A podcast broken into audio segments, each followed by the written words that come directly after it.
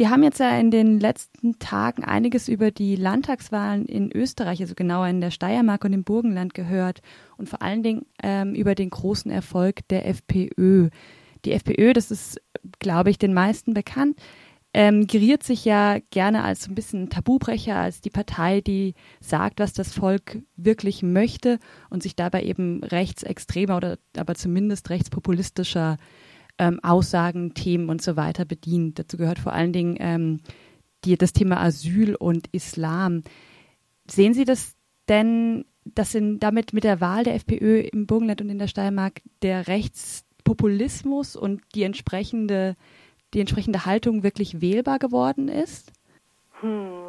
Also die, die FPÖ also generiert ein gutes äh, Segment ihrer Wählerschaft einfach daraus, dass sie sich als Protestpartei darstellt. Das heißt, sie, sie kritisiert äh, die Regierung und außerdem äh, positioniert sie sich eben auch als quasi die Partei des kleinen Mannes. Äh, war eben lange Zeit sehr erfolgreich, dadurch, dass ähm, also eine der schillerndsten Figuren, Jörg Haider, eben ehemaliger Landeshauptmann von Kärnten, der ja verstorben ist, ähm, quasi die FPÖ dann zu neuen Höhenflügen befördert hat. Und das hat er eben unter anderem ähm, schon in den 90er Jahren begonnen mit seinem sogenannten Anti-Ausländer-Volksbegehren.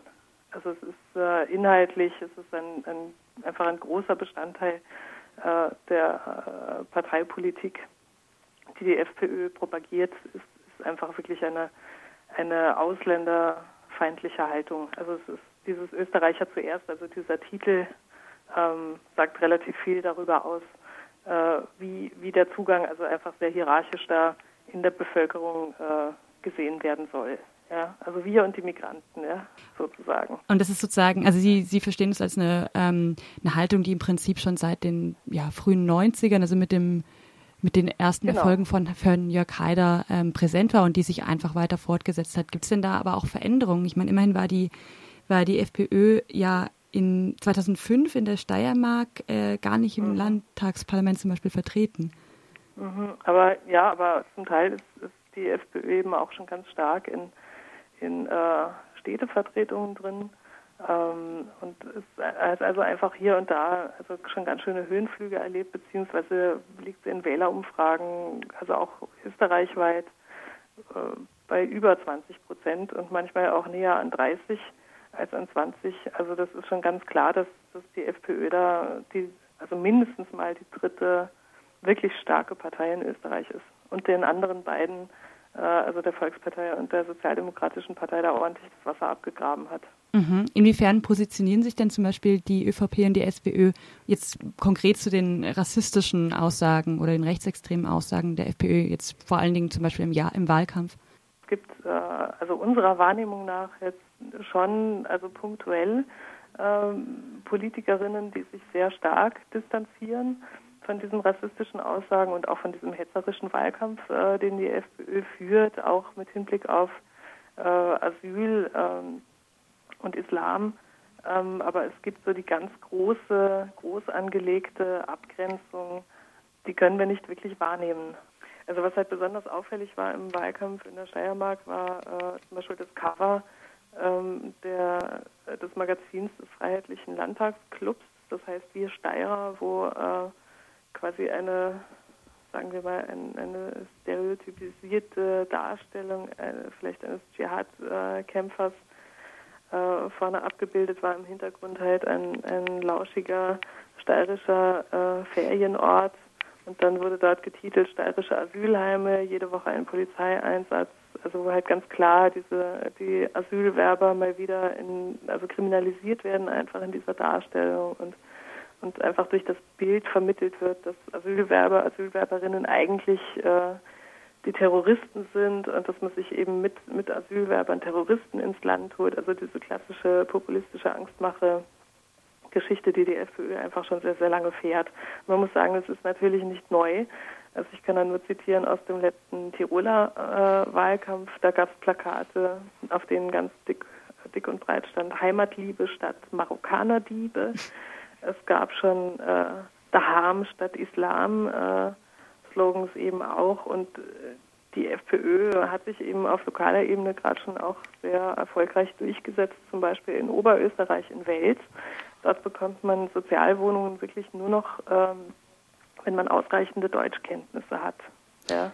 Ja. Und, und diese Dinge halt miteinander zu koppeln, äh, ist natürlich sehr, sehr gefährlich. Ja. Also einfach für die demokratische Entwicklung des Landes. Also wenn man wirklich sagt, man, man, man, man macht seine Ausgrenzungspolitik. Ja. Das vermittelt halt auch immer wieder diesen, diesen, äh, also quasi die, die Migrantinnen haben eine Bringenschuld, die müssen dieses und jenes können, sie müssen auch besser sein, ja, sie dürfen nicht kriminell werden, sich nichts zu Schulden kommen lassen, sie müssen fünf Jahre durchgehend arbeiten, bis sie überhaupt mal Anspruch auf Sozialleistungen haben, all diese Dinge, ja, und die sind schon äh, strukturell eben zum Teil auch verankert in der Politik. Zara, die Organisation, für die Sie arbeiten, Zivilcourage, Zivilcourage und äh, antirassistische Arbeit, veröffentlicht ja einmal im Jahr den Rassismusreport seit mhm. 2000, wenn ich das richtig verstanden habe. Genau. Darin beschreiben Sie eben Einzelfälle und analysieren diese und versuchen diese sozusagen in, in einen Zusammenhang zu stellen. Also Einzelfälle, in denen es zu rassistischen Übergriffen, zu verbalen Attacken und so weiter kam. Können Sie ähm, für die letzten ja, 14 Jahre, in denen der Report erschienen ist, ähm, vielleicht kurz mal erläutern, was es für Veränderungen gibt und vielleicht auch, ähm, ja, wie sich die politische Landschaft in Bezug auf Rassismus verändert hat und wie sich das ähm, dem Rassismusreport äh, widerspiegelt? Wir sind ja eine NGO, also die von einer Gruppe Studierender gegründet worden ist, die anfangs äh, mit sehr wenig äh, finanziellen Mitteln auch auskommen musste. Äh, das heißt, die, die Struktur von Sarah ist auch eine, eine wirklich gewachsene. Und wir haben eben von Beginn an diese Fälle dokumentiert und haben sie halt auch sukzessive kategorisiert und haben halt in Bereiche unterteilt, die da heißen äh, Arbeitswelt, Politik und Medien, öffentlicher Raum, also jeweils um aufzuzeigen, in welchen Bereichen denn Rassismus vorkommt und müssen sagen, der öffentliche Raum halt immer noch quasi ein, ein starkes Feld ist, also wo es quasi eher um individuelle Vorfälle geht, also wo eine Person die andere Person zum Beispiel beschimpft aufgrund der Herkunft, äh, was sich aber auch als sehr starken, starken Bereich entwickelt hat. Ähm, das ist der Bereich Zugang zu Gütern und Dienstleistungen. Also mhm. das heißt, wenn man zum Beispiel in einem Geschäft nicht bedient wird äh, oder in die Disco nicht reinkommt, ähm, da liegen wir im Moment eben auch bei 20 Prozent der von uns dokumentierten Fälle. Ähm, der Arbeitsbereich ist so bei 8 Prozent. Da gibt es halt noch so kein sehr großes Bewusstsein dafür. Also Sie meinen Anteil, 8 Prozent anteilig an den Anteil Fällen insgesamt? Genau, mhm. genau. Unsere Fälle Internet ist sehr stark, was sicher auch sehr, sehr viel äh, damit zu tun hat, dass, dass sich eben auch äh, politische Gruppen im Internet sehr stark äh, präsentieren und dort halt ihre Anhängerschaft eben auch suchen und, und einfach mit Informationen äh, versorgen. Und da nochmal um auf die FPÖ zurückzukommen, muss man sagen, dass der der äh, Parteichef der Freiheitlichen ist wirklich der absolute Facebook-Star europaweit. Ja? ja? Also es hat niemand so viele, so viele Facebook-Anhänger wie äh, Heinz-Christian Strache. Dann vielleicht ähm, kurz zum Abschluss. Ähm, ja, mit, welchem, mit welchen Erwartungen sehen Sie denn jetzt die Beteiligung der FPÖ an der, an der Regierung im Burgenland? Das ist ja eine Regierung, die zusammen mit der SPÖ gebildet wird, also eigentlich mit den Sozialdemokraten. Mhm. Das ist natürlich nicht die erste Landesregierung und auch ähm, in der die FPÖ sitzt und sie saß ja auch schon mal in der, in der Regierung in Wien. Aber mhm. haben Sie das Gefühl, damit er, ja, erreicht die FPÖ sozusagen nochmal eine neue Qualität, weil ihr sozusagen ein Comeback auf eine gewisse Art und Weise gelungen ist? Also, dass die FPÖ jetzt wieder in einer Regierung sitzt und wenn auch eben nur auf Landesebene, ist sicher ein, ein Zeichen dafür, dass die FPÖ da, äh, also quasi auch einiges, was da im Nachhinein an, an Schaden Tage gekommen ist aus der letzten schwarz-blauen Regierung, dass sie das da offenbar wieder gut gemacht hat und die FPÖ durchaus als regierungsfähig wahrgenommen wird. Und was vor allem zu befürchten ist, ist, dass es die die SPÖ, also die Sozialdemokratische Partei, da ganz schön ähm, zerbröseln wird, weil quasi diese eindeutige Ansage, die es bis jetzt eben gab von der SPÖ, nämlich eben nicht zu koalieren mit der FPÖ auf der Bundeslandebene jetzt äh, übergangen wurde. Da kommen halt, also das wird halt jetzt erst sichtbar in den ganzen Diskussionen danach, äh, wird halt schon sehr klar, dass es eben auch offenbar ähm, Teile in der FPÖ gibt, die sich mit diesem Gedanken einer Koalition mit der FPÖ anfreunden könnten.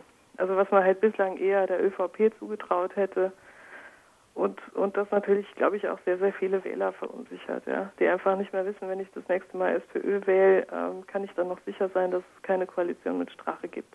Ja. Das halte ich für sehr, sehr gefährlich, beziehungsweise fragen wir uns im Moment alle, äh, wie lange sich denn der Kanzler noch halten kann, wenn sein ehemaliger, äh, also der ehemalige Bundesgeschäftsführer eben ins Burgenland wechselt, in den Landtag, äh, der ja eigentlich quasi die Linie der Bundes-SPÖ hätte mitnehmen sollen und dort eben umfällt und dann diese Koalition dabei rauskommt.